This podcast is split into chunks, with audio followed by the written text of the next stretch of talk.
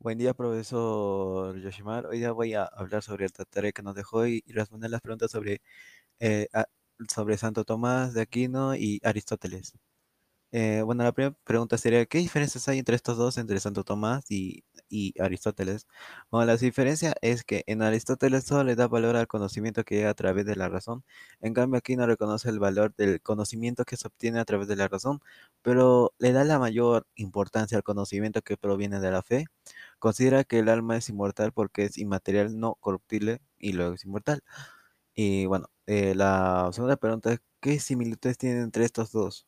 Bueno, la semejanza podemos establecer entre Santo Tomás de Aquino y Aristóteles, pues es el autor griego que ejerce una mayor influencia sobre el Aquinate. En primer lugar, el realismo aristotélico que aparece también en la filosofía de Aquine.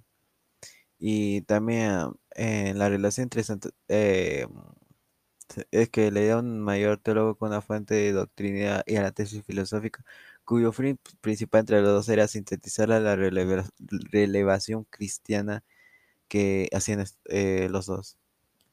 ¿Qué, qué relación hay entre, mm, eh, qué- entre la filosofía y la teología para Santo Tomás?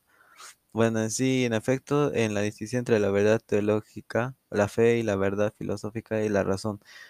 Cada uno tiene su propio campo de acción. A la filosofía corresponde al campo de la verdad natural y a la teología el de la verdad sobrenatural. ¿Qué camino racional elige Santo Tomás para llegar a probar la existencia?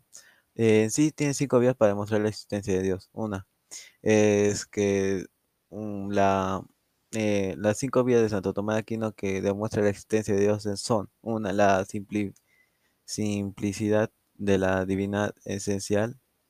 Dos, la perfección de la divina, divina e- esencial. Tres, la infinidad de Dios. La cuarta, la inmutabilidad de Dios. Y la quinta, la unidad de Dios. Mm, Muchas gracias.